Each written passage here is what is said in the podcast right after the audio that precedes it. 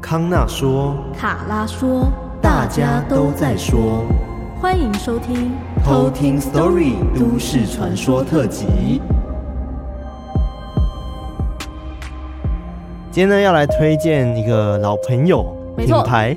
就是我们的风杰声音，是的，风杰声音又回来啦！哇，之前有跟大家推荐过他们的一款睡前蔬果酵素 EX，我真的觉得超有用，我很喜欢，很赞，对，那很好喝，对。然后后来呢，就有偷听客一直在敲碗说，哎，后续到底还有没有这样子的优惠活动？嗯嗯嗯。然后干爸们就听到了，所以他们就回来，就是跟我们再次合作了一次。没错。那这一次呢，除了就是上次的那个睡前蔬果酵素 EX 有优惠之外呢，它还带来了新的产品哦。哇哦！这次产品呢叫做。八十五 percent 高纯净鱼油，鱼油？是的，就是，就是那个黄黄的鱼油，一颗一颗，小时候都会吃的鱼油，没错，以前我妈都会给我吃。对，因为小朋友好像就是妈妈都会觉得说，你要去照顾好你的眼睛啊，他才个家里比较聪明，这高，台语很不会讲，加 smart 呢？看来卡拉现在需要吃鱼油了呢。而且呢，这个鱼油呢，它的来历不小哦。没错，它是跟西班牙的大厂 Solutex 合作，然后有破十项的专利萃取技术哦。对，它的制造呢是零污染哦，非常非常的天然哦，也不会有臭味，嗯、而且它的浓度是非常非常高浓度的，嗯，有达八十五 percent 那么高哦。哇哦！而且它真的超小颗的。对，我记得我以前吃的都超大颗，然后它现在大概是以前那个大小的一半。是一点五 cm 哎，很小。我记得小时候很怕吃鱼油，原因是因为有可能卡住，对，或者是会不小心咬破，对，很可怕哦。对，但是现在因为比较小颗，其实还蛮好入口的。对，而且它每一个都是单一的封装，嗯，所以它其实不会互相的污染到，就是不会整个都挤在一起。对对对，所以像我们现在在外的上班族啊，很常看电脑的人啊，嗯，像艾瑞克也是，都很需要去保护自己的眼睛。对，而且有时候看电脑久了，眼睛真的很容易就雾掉、雾掉、干掉。像你最近就雾掉，对我超常雾掉，只是眼睛干掉了。对，因为我们现在大多数人都会盯着手机看啊，盯着电。脑看，所以我觉得一定要去保护自己的眼睛。而且现在年轻人其实会觉得说，我自己还年轻，好像不需要做太多的保健。嗯，对，其实我觉得到老的时候才后悔，就来不及了。对啊，应该从日常就开始保养。对，所以我也很感谢，就是风姐声音让我们去体验不同的产品，对啊，然后不同的一些保健食品，能让我们觉得说，哎、欸，真的是时候好好的保健自己了。对啊，多照顾自己。是的，所以不管你是大朋友啊、小朋友，然后孕妇妈妈或小朋友，哎、欸，好多小朋友，太多小朋友了，都可以吃哦。对，没错。那现在呢，就是丰杰生也提供我们偷听客们非常优惠的价格哦，只要点击我们下方资讯栏的链接呢，就可以购买到这次的蔬果酵素呢。单盒你只要买一盒，就再赠送你五日组哦。哇哦！对，如果你买三盒的话呢，它会再送你整整的一盒。哇塞，一整盒。对，而且一盒市价是八百八十元哦。哇塞，非常的划算。那另外一个八十五 percent 高纯净鱼油，它单盒是六十颗。嗯，那现在一盒是九百八十元，还会再赠送防晒乳哦。然后它防晒乳是两 ml。然后再加 CC 霜两 ml，非常划算。对啊，很赞呢。然后如果你买四盒的话，他就直接再赠送你正货一盒。对，就是等于说你买四再送一。哇塞，整整非常的划算。对啊，如果有兴趣的朋友们呢，记得一定要点击这个链接去购买哦，因为这个优惠是有期限的，嗯、那过了就没了。再来呢，还有一个重点就是呢，这一次他们又提供我们抽奖的奖品啦。哇，好赞哦！是的，这一次呢，同样会抽鱼油和酵素呢。各三盒，非常的多哇！赶快去办小账，又要办小账。对，我们会在我们的 IG 跟 Discord 上面进行抽奖，嗯，所以欢迎大家来多多关注，关注一下。两边都可以抽，抽爆。好，那今天是我们都市传说特辑，耶、是的，最近发现天气有点变凉了哈。没错，哇塞，夏天就这样一下过去了，终于不用再缴很贵的电费了，开始不用开冷气了，这样。对，因为原本我们就是在睡觉的时候都会开冷气嘛，对不对？你你晚上都会定时？对，我都会一个小时。你说无关，就是是夏天还是秋天都是吗？没错，我超省电的。那你没有热到半夜起来开冷气过？有，然后再起来开一个小时，然后再睡热一下，再起来开一个小时。时。对，但通常我不会再起来第二次。真的吗？对啊，我很厉害。我有试过哎、欸，就想说，不然我定时，因为我都会定两个小时左右。嗯、然后我两个小时定完之后，我就发现哎、欸、太热了，我就起来开。嗯。然后开过一阵子的时候又关掉了。嗯。然后我再起来开一次，然后后来我就决定说啊，开久一点点。嗯。对，因为至少冷气可能开三四个小时的时候。早上起来还有四个小时嘛，对不对？那么至少那个温度是低的，还会比较舒服。对，但最近真是冷到我没有开冷气。像我昨天，呃，应该说前几天晚上，我就觉得不知道为什么，就房间真的很冷。你还记得吗？有一天回到我家的时候，我们家的时候，我就跟你说，哎，我房间好冷。对啊，你是自带冷气，难得。还是 哎，有什么东西在里面？希望没有。反正我就觉得，哦，终于秋天到了。因为我其实个人很喜欢秋天跟冬天，嗯，舒舒服服。很舒服。对啊，虽然我超怕冷。你你也怕冷吗？对，我是很怕冷的人。你知道我在办公室的时候，我们冷气都开很强。嗯。然后我跟我另外的同事，我们坐同一边，然后我们都觉得超冷。但是在我们旁边的两个人，他们都觉得超热，他们都还是拿电风扇那边吹。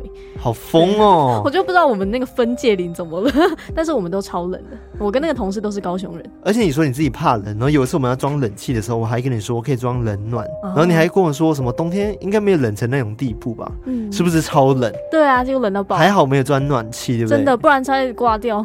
好啦，请各位偷听客们记得要好好的保重身体，因为天气变化很大。对啊，热的时候热，冷的时候冷。对，虽然说现在感冒的话，基本上是确诊了，总到不吉利。应该是没有第二选项。有了，好像最近还有零星的流感呢。啊，对，对，我有好几个朋友就是发高烧，然后一直感冒，但是怎么去擦鼻子都是一条线。嗯，就是感觉好像不是确诊。嗯，然后后来才发现真的就是流感。流感，嗯，好像也没有比较好哎。对啊，好像也是很痛苦。是，好了，今天是由我来跟大家讲都市传说。嗯，那在讲都市传说之前呢，还是要跟大家讲一则故事。嗯，那这个故事呢，是有一位叫做 Lucille 的偷听客投稿的。哦，我知道他。你知道他？知道啊，他常常在社区出现呢。真的吗？真的啊，Lucille，他常他他现在是一定是玩咖。L U C I E R，Lucille。不是，是 L U C I L L E 耶。不同的啊，那不是啊，不同。那另外一个是什么？Lucifer，我知道你在说谁，Lucifer 之类的。对对对对对哦，那是路西法。哦，好了，是我记错了。好了，他也留言，他说呢，他觉得艾瑞克的音乐背景很棒，尤其知道是现场灵机应变，就觉得更佩服了。也很喜欢康纳卡拉故事的氛围，听过很多 Podcaster，还是最喜欢偷听史多利的节奏，尤其是通勤的时候特别起劲。P.S. 特别说一下，因为自己是台北基隆骑车通勤，每次呢边听边骑都会觉得自带冷风，真的很舒服。他说很舒服，很赞。他说不然这样的天气真的会热到融化。嗯，真的。所以他投稿的时候应该是在夏天。对，夏天的时候。其实现在夏天还没正式结束啊。对啊，其实啊，但如果算月份的话，其实现在已经秋天了。因为中秋节已经过了。对啊，哇，都到中秋节了，所以应该理论上要进入秋天。OK，好了，那他故事呢？因为他自己是外送员，嗯，然后他有在送外送的过程中，然后遇到了一些可怕的事情。哦，外送哎，嗯，哦，然后。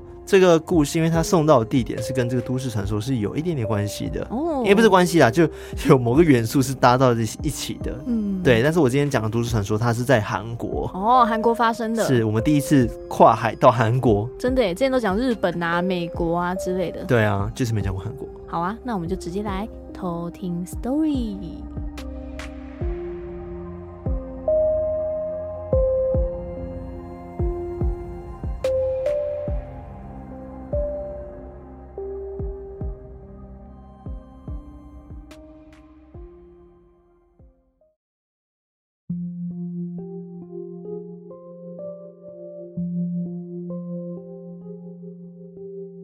我是一家披萨店的外送员。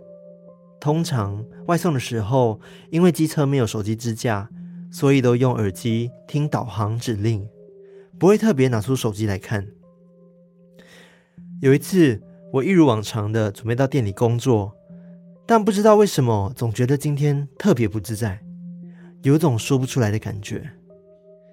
但我也没有多想，便骑车到店里面了。因为假日的关系，那天的订单特别多，才刚送完一单回来，又接着一单，有时候还同时得跑两三单。好不容易当天撑到了晚上十点多，心想不久后就可以下班的我，才刚要停下来喝口水休息的时候，订单的通知又随之而来。我心想，到底是谁这么晚想吃披萨？我一边抱怨，一边将披萨打包，拿了机车钥匙，便走出了店外。与此同时，同事看着荧幕上面显示的地址，疑惑的看了 Google Map 上面显示的路线，不禁想着：啊，这是什么鬼地方？便对我喊着说：“哎，你你送完这单就赶快下班啦！”已经精疲力尽的我，只想赶快送完下班，根本没有意识到。导航指引他走向越来越偏僻的小路，虽然感到很奇怪，但又懒得拿出手机，便继续的听着导航。穿过了几个小径之后，导航传来目的地已在您的右手边，导航便停止了。我一一比对门牌，发现这里压根找不到客人的地址。于是我就赶快拨通了客人的电话，想询问正确的地址。结果电话里头传来的却是类似像大悲咒的佛经。当下我直接背脊发凉，马上挂断电话。冷静了一下，又想说：啊，说不定是虔诚的教徒，所以才用佛歌当做来电铃声吧。啊，没事的，没事的。我一边说服自己，一边又再度的拨通电话。打了好几遍都没有人接听，直到了第四遍，铃声还没响，电话就直接被挂断了。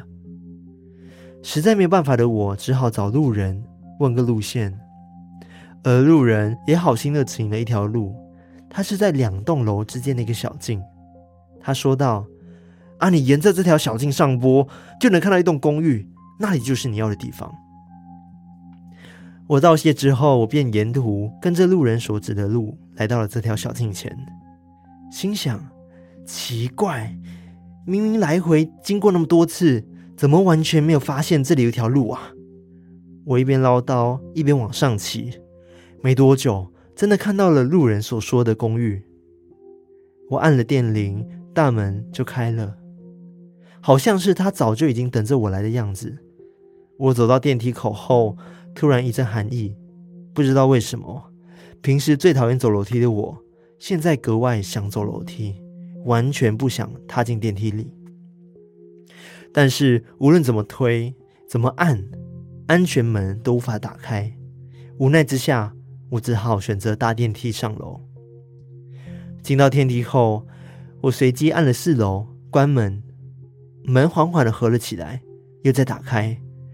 就像是有人用手阻挡了一样，来回几次之后，门才真的合了起来，我才上楼。此时的我已经有点紧张了，只能拼命的说服自己，一定是电梯故障，不要乱想。不知不觉间，我来到了四楼，走出电梯，电梯的门却马上关闭。我头也不回的直走向客人的住址，这里堆了满满的佛像。门上还贴着几张符咒，我心想：哇，这个人也太迷信了吧！一边想着，一边按下电铃。走出来的是一位看起来年纪很大的爷爷，他看了看我身后，微微的一笑，接过了披萨，然后他就转身离去了。我马上叫住爷爷，就问道说。呃，不好意思，请问你们的电梯是故障了吗？老爷爷说没有。那请问楼梯是可以走的吗？我继续追问，但是这次爷爷没有回答。正准备我要问第三个问题的时候，哎，请问，伴随着大而有力的关门声，我吓了一跳，心想不能走就不能走啊，甩什么门啊？真的是触霉头哎。这样想着，我就走到电梯口，但要再踏进电梯的时候，怎么想都觉得头皮发麻。不过想到等等就可以下班，又鼓起勇气按了电梯的开门键。然而门一开，一股寒意涌了上来。我假装不在意的走进电梯里面，才走进第一步，电梯就发出了尖锐的声音，那是电梯超载的提示声。顾不了那么多，我马上按了关门键，而电梯就是不关门。直到刚才的爷爷打开门，对着电梯的方向喊了一句：“好了，够了。”电梯门这才关了起来，并顺利的下楼。离开公寓，我拔腿就跑，跳上了机车，马上骑回到店里。这时我才松了一口气。同事见到我终于回来，马上就问我说：“哎，你去那么久，是去哪里鬼混啊？大家都在等你。”这时候我才注意到墙上的时钟已经来到了晚上十二点整，完全没有意识到自己就因为这一单送了一个小时多。明明感觉不到二十分钟的事情，怎么会那么久呢？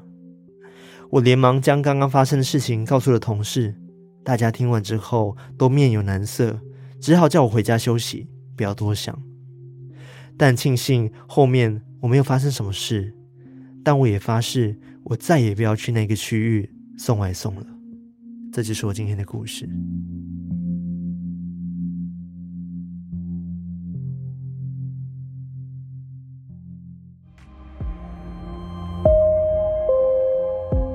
哇，我觉得这个故事有惊悚哎，是不是？对，而且很少听到有外送员这样出事，不是很少听到有这样外送员的故事。你刚刚那句话会让大家误会，好像很希望外送员出事一样。没有啦，不是不是，对啊，就是真的很辛苦，而且又是导航的问题，对的感觉，就是一开始导到不知道哪边，然后还要问路人才知道说哦那边要怎么走。对、啊，而且更奇怪的是，就是他到那一间莫名的公寓大楼的时候，嗯、老爷爷的行径超怪的啦，超怪！而且一开始他说，我觉得最惊悚是他打过去的时候是佛经，对啊，很可怕哎。然后他打了好几次，然后最后挂掉。然后到那个地点的时候，一开始我觉得有点像鬼打墙吧，嗯，然后一直到不了那边。后来就是他就是终于到那边的时候，路人指路嘛，跟他说那边有栋大楼。嗯结果他搭电梯上去的时候，他就觉得这个电梯一定有问题，对啊，因为他就关不了门，嗯，然后又觉得怪怪的，怪怪。然后问那个老爷爷说：“哎、欸，那个电梯是不是故障？”他也说没有啊，然后还在那边甩门，对啊。然后后来他要走的时候，他又在那说：“好了，够了。”我觉得就是很奇妙啊，就是他说好了，够了，然后电梯才能往下，哎，对啊，就感觉老爷爷好像知道那个电梯里面有什么，对啊，毕竟他感觉住在那边很久，还是哇。老爷爷有养小鬼哦，可是不会吧？因为小鬼应该不会，只会在家里面啊。哦，他可能就是让他比较自由一点，就是可以在大楼跑跳。反正我觉得这个画面感就很重。然后他说他开门的时候到处都是佛像，嗯，就很诡异啊。对啊，好诡异，好像电影哦。对啊。好了，我今天要讲的都市传说其实也是发生在某个大楼，只是它是在韩国的大楼。韩国的大楼。对，大家都知道，其实韩国鬼片很多都会改编什么都市传说啊、嗯、真实灵异怪谈等等的嘛，嗯、对不对？对啊、像我们知道几个知名的。恐怖的这个都市传说，像是什么昆池昆池岩精神病院，没错。但我们还没讲过那个，我觉得有机会可以讲。真的，那个很可怕。嗯，还没看过那个电影。对，我也没看过，想看，有机会去看一下。好吧。对，然后还有玉水站的离奇自杀案件。嗯嗯，你听过没有？对不对？有，我知道。你早上在那边看。哦，对，我早上有看那个案件。对，然后我就在旁边看，偷看。对，那个也蛮诡异的。像我今天要讲的是，其实它是发生在。呃，韩国有一区叫做浦项市的一个 M 公寓的一个社区里面，嗯，韩国跟台湾一样，很多建筑物基本上都是大楼，嗯，然后这种高楼大厦那种，然后包含你的公寓啊，也是可能像什么华夏啊，然后一次就盖好几栋那种，嗯，就是大家都会选择这样子的房子去住，嗯嗯嗯。但是你没有想过一件事情，如果你在社区里面遇到一个女生，然后她跟你说：“哎，嗨，你好，你是住在哪里的啊？我是哪里哪里的邻居，请多指教。”哦，然后就走掉了，是不是觉得很正常？对啊，哇塞，是一个热情的邻居。对，会觉得是一个热情的邻居，就不会想太多，对不对？哎呀，但是殊不知呢，这个都市传说是跟因为遇到了这个女生之后，然后发生的可怕的事情。啊，难道是这个女的怎么了？对，没错。那这故事其实发生在一九九一年的时候，它是刚刚讲的哦，这个地方是位于韩国。浦项市的一个 M 公寓，然后因为地理位置呢还不错的关系，然后加上附近啊会有学校啊，然后交通机能很方便，在当时刚要盖的时候，就很多人就很期待这栋房子，然后很多人就想要买下它。嗯，对，所以基本上在初建的时候不是有预售屋嘛？对不对？然后他们的那个空屋率几乎是零哦，就是热销，就热销那种，因为它真的很棒。然后就很多的客人就是抢着要入住这个公寓。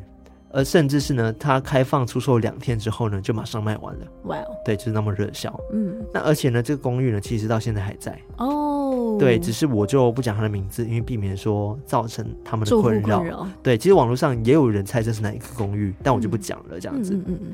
那这个 M 公寓呢，建造的时期据说有超过十多个人身亡。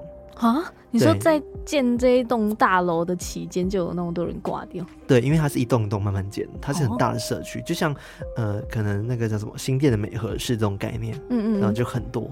它是建设事故吗？不是建设事故哦，哦最可怕的不是建设事故。一般人来说可能会觉得建设可能会有一些公安的事情发生，对啊，可能工人发生意外之类的。但不是，哦、它是除了工人之外呢，就连在附近玩耍的小孩都会死掉啊。对。而且他们死因都是相同，哇塞，都是心脏麻痹而死的。哦，是死亡笔记本呢，很像，你也想到死亡笔笔记本对不对？但死亡笔记本，笔记 笔记本跟死亡笔记本那个一样，写上名字就是心脏麻痹过世，对啊，但它也是类似，但是应该不是有人把他们名字写上去，对，就是一个巧合，大家觉得很离奇。那他们有一个共同点，就是因为心脏麻痹过世嘛，对不对？但其实他们也会遇到刚刚讲的那个女子。哦，嗯，他们据说遇到那个女子，所以才这样吗？据说大家就觉得说这两件事情好像是有关系的，反正就是据说遇到那个女子之后，两三天之后就会过世。哦，对，但是呢，这件事情当时还没有被很多人重视，然后公寓呢还是继续施工。过了一年之后呢，终于拥有二十七栋大楼的公寓终于完成了。它是一个非常非常大的社区，嗯，二十七栋大楼非常多。嗯，在一年间呢，随着居民的不断涌入，就是不涌入，随着居民的不断的入住嘛，对不对？之前发生的死亡事件呢，自然而然大家也会忘记，毕竟是新房子，大家开开心心住进去嘛，对呀，就不会想到说哦，之前施工前发生了什么事情。嗯，就这样子过了三个多月，这个 M 公寓呢，又开始发生离奇的事件了。嗯，对，而且呢是在他们第一百一十二栋楼公寓开始发生的。虽然他们是没有，它是二十七栋，但是它有一个名称叫一二一二栋这样子。一二栋楼发生的事情。嗯，那第一起事件是这样子的，就住在一四零一号的一个居民，他是一对呃夫妻，新婚夫妻。很年轻的那种，嗯，然后他们每天早上呢都很健康，都会出门去慢跑，然后去运动。就有一天呢，他们在清晨的时候一起出门慢跑，就跟往常一样，他们一起去爬山，然后开始跑步。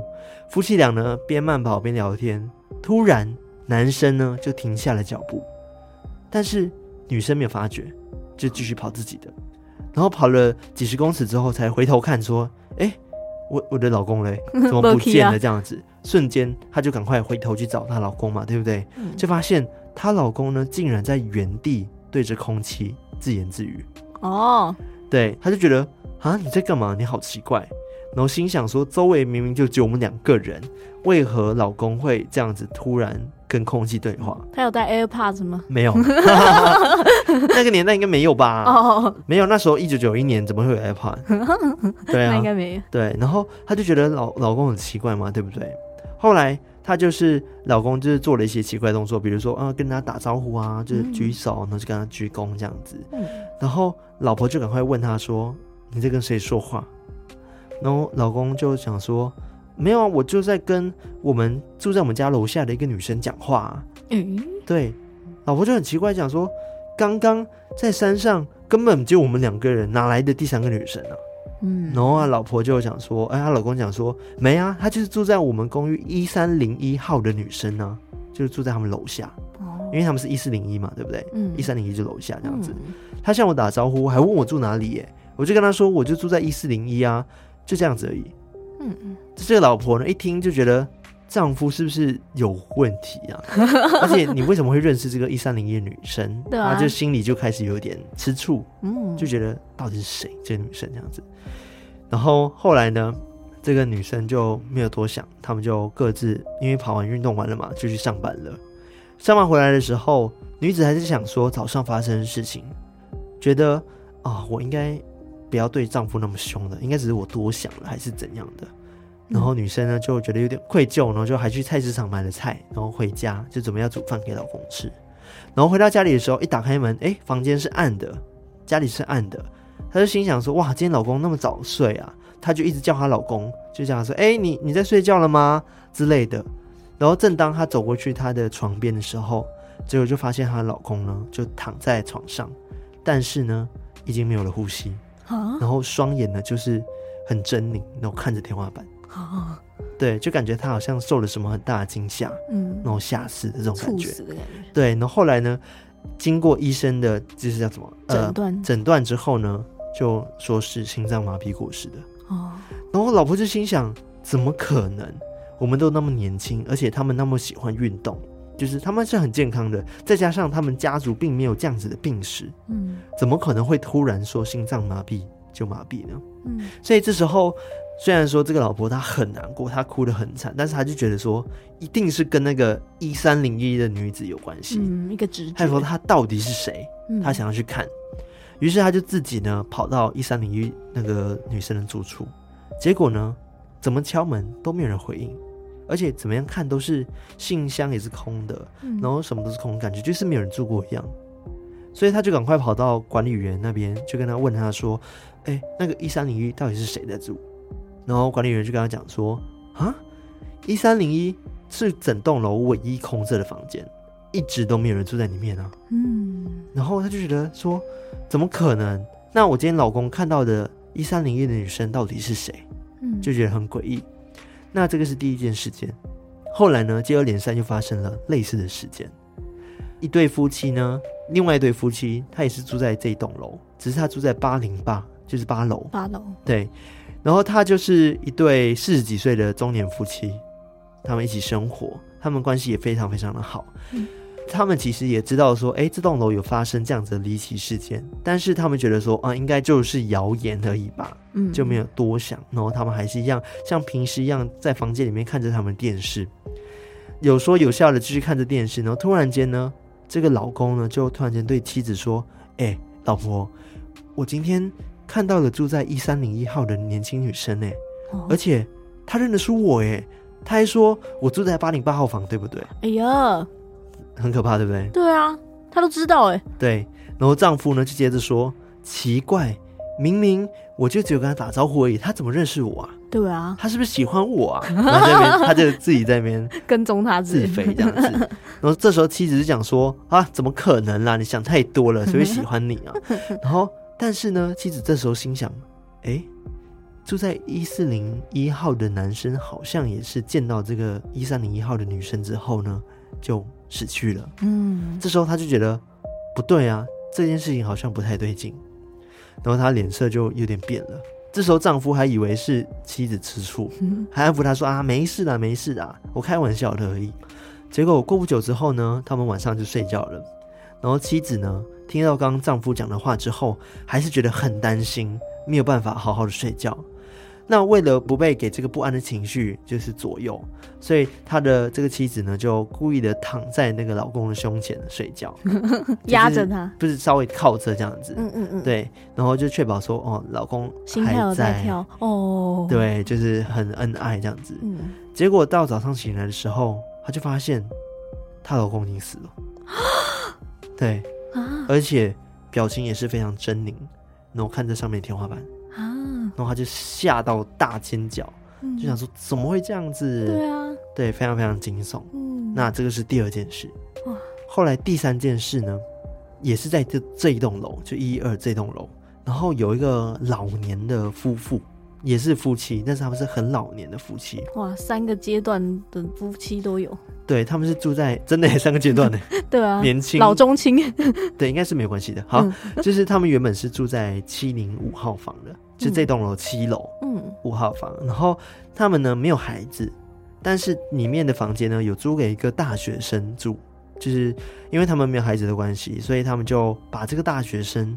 当做自己孩子一样照顾，那种关系也非常非常的好。嗯，那据说这个大学生他是一个当地有名的、很喜欢看书的书虫，就是书痴，他们叫书痴，很有名的书痴，对，书呆子的意思啊，嗯、对不对？他清晨呢就会起床到学校里面看书啊，然后半夜才会回家，就是很喜欢看书这样子。嗯，然后有一次呢，就是正当他回来早点回来的时候，跟这对老夫妻一起吃晚餐的时候呢，这对夫妻就开始聊到说：“哎，那个最近有那个传闻啊，有有人遇到一三零一号的女生之类的啊，如果你遇到的话，记得要跑哎，千万不要跟他讲话哦之类的。嗯”就是跟他一些家常便饭的闲聊。嗯嗯嗯。那这个大学生其实是从外地来的，所以他并不了解这个传闻，嗯、他就觉得说，哦，应该就是传闻吧，就没有多想了，这样子。嗯、听听而已。对，听听而已。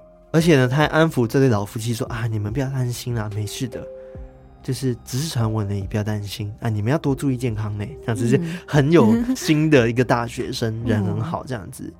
就在这个大学生住不到。几周的时候呢，有一天呢，这个大学生就吓到惊慌失措的跑回家，哦，就跟这对老夫妻哭着哦，就哭哦，就说啊，怎么办？我刚刚看到一三零号的女生了，怎么办？我不想死，哦，他就很怕，他就看到这件事，他就说我我是不是会死啊？怎么办啊？然后这对老夫妻就跟他说：“啊，没事的，这只是传闻嘛，大家大家不要想太多，只是谣言，不要放在心上。”哇，反安慰。对，然后老夫妻还陪他，就是晚上的时候可能熬个汤给他喝，说：“好了，我们陪你，你就赶快安心的睡吧之类的。”但是呢，大学生还是一直觉得很不安，就一直吓到发抖，就很担心会不会自己发生什么事情。直到半夜的时候呢，就是老夫妻就。嗯，离开了房间，然后就看这个大学生睡着了嘛，对不对？然后就离开了房间。隔天早上回来的时候，就发现大学生也死了啊。对，然后表情一样，眼睛睁大，然后看着上面的天花板啊，而且都看着天花板呢，是天花板有什么东西吗？我不知道。然后这时候老奶奶就直接吓昏，嗯，就是想说怎么可能会这样子的事情？对啊，就是发生这件事情，其实当时就是据说啦。很多人觉得这个都市传说是真的，原因是因为有人去查这个社区，它有很多栋楼，然后有一零一，然后到可能一二七，就是二十七栋嘛，对不对？嗯。但是呢，其中一栋楼一二就不见了。哦，是因为呢，这个船员其实在船的时候呢，当时就很多人很害怕这栋公寓，尤其是一二这一栋。所以呢，大家就争先恐后的抢着说要搬出去，然后并吵着说要把这栋楼就请那个房地产的人退他们钱，嗯，就一起集体抗议这样子。那原本呢，这个价格当初韩元哦，韩币是一亿两千多万，然后最后因为这件事情之后变成半价六千多万，哦，对，就直接大跌。对，所以这时候 M 公寓的居民们都很惊慌嘛，特别是刚刚讲的一二栋的人，嗯，一二栋的住户们，所以他们就赶快要求说退款。嗯、一开始的时候，这个叫什么建商，他还觉得说，哦，这种怪力乱神的事情，然后你想要拿来跟我要退款，怎么可能给你？嗯，就想要打算草草了事这样子。但是这些居民们呢，就是住户们还是很坚持、很努力，就是想要他退款。然后最后建商受不了。就把这些钱退给了他们，嗯，然后就让他们搬出去，嗯，然后最后呢，这栋楼呢，它被废弃之后呢，这栋楼就被拆掉改掉了，嗯，对，所以就有人讲说，你看这个地图上面，真的就少了一一二这一栋楼，嗯，天哪，对，就很奇怪，嗯，对，所以这件事情其实算是韩国，我觉得是五大。都市传说其中一个很有名的传说之一，嗯，对，而且它的影响力之大，就是让那一整栋楼直接不见。对啊，是我觉得很不可思议，不知道是不是真的是假，因为是人传人传出来的嘛。嗯、对，但是我就觉得哇，这故事其实也蛮惊悚的。嗯，后来就有人想要去证实这件事情到底是真的，然后还问了当时住在这一社区的住户。有住户就去现身说法，说哦，真的，当时这个房价就直接大跌到一半，嗯，所以这个都市传说好像还是有一点点的真实性存在的。嗯，会不会是那种他们有想要集体去抗议这个建商，但是他们是用这样子的方式跟理由去跟他们 argue？你说他们一起编造了一个都市传说吗？对，但不知道背后的原因是什么，可能有其他原因。对啊，反正我就觉得很不可思议啦，也蛮惊悚的。对啊，对，这就是我今天的都市传说。嗯，而且我一开始听到就是哦什么一四零一房之类的，我还想到说，哎，会不会是像那种电影一四零八那样，就是他可能是那一间房间，就是他自己会有一些灵异事件发生。他，我没有看过一四零八，哎，哦，超好看。他好像是什么有一个恐怖的那个饭店的探险家，哦、就是他会到处去看说，说哦哪里有就是很著名的猛鬼套房啊什么，嗯嗯嗯、然后他就会去住，然后去打出心得，有点像是那种评论家这样子。哦。然后他就听到说，哦，有一间叫一四零八的房很凶，所以他就住进去，然后就发生了一连串的事情。嗯、我觉得很好看，我想要去看一四零八是不是？对，很好看，超好看的。刚刚讲的是一四零一哦，真的哎，差一个字。第一个 第一个受害者是一四零一的。嗯，对对对。好啦，希望大家会喜欢这集的都市传说。嗯、那接下来呢，我们要来感谢我们的干爸干妈。那要先来感谢在 MixerBox 上面赞助我们的干爸干妈，赞助我们平平安安听鬼故事方案的有一位，他叫做 Arrow，Arrow，因为它是 A R O，但是它备注写说读音跟 Arrow 一样。哦，就是那个 Error 就是错的那个 E R R O，哦 Arrow，Arrow，我不知道你们因为英式的话是 Arrow，嗯，我们也是 Arrow。是吗？只是我发音不标准。OK，他说呢，默默关注许久，虽然工作比较忙，无法参加见面会的活动，觉得很可惜，只能用这种方式支持你们，加油！谢谢 Error，谢谢这位 Error，谢谢你。那接下来呢，是在绿界上面赞助我们的干爸干妈，一共有一位，没错，他叫做。我是猫是阿乐乐，之前有念过他。对啊，而且他说他其实那时候打是我的猫是阿乐乐啊，真的吗？对，但不知道为什么我们讲我是猫是阿乐乐，然后他说我是我是猫是阿乐乐啦。感谢偷听保佑加薪，来听香油钱啦！哦，看来是那个发财史多利的信徒。对，来补香油钱的是不是？没错，他说祈求继续保佑，因为阿乐乐最近生病了，需要不少医药费，只能小小支持你们。希望偷听史多利能够长长久久，继续陪伴我度过漫长的上工时光。哇，请大家就是有余力在支持我们呢，啊，就是先以自己的家人为主，好吗？没错，没错。对，还是很感谢你的支持，也希望你的猫赶快好起来，没错没错哦，快快好。那再次感谢大家的支持，那也别忘了我们前面讲到的丰杰生医的保健食品，有兴趣的话可以赶快购买这款八十五度高纯净的鱼油和我们的睡前蔬果酵素哦，不要错过喽。那喜欢我们的节目的话呢，记得到我们的 IG、Facebook 还有我们的偷听客社区 Discord 加入我们，成为我们的偷听好邻居。那么再来也可以到各大收听 Podcast 的平台，Apple Podcast、Spotify、KKBOX 等等的平台，给他按下订阅，然后就听下去。拉更多的偷听客加入我们偷听客行列。没错。最后也要提醒大家，如果你有鬼故事的话，欢迎投稿给我们。对，鬼故事呢，投稿箱在我们的 IG 上面有个连接，Linktree 的连接，资讯栏那边会有。没错，那也别忘记我们现在还有 YouTube 的频道。对，现在 YouTube 也欢迎大家去订阅，然后回温一下旧的鬼故事哦。没错，按赞分享，开启小铃铛，开启小铃铛。好了，那我们今天到这边，我们下次再来偷听 Story，拜拜。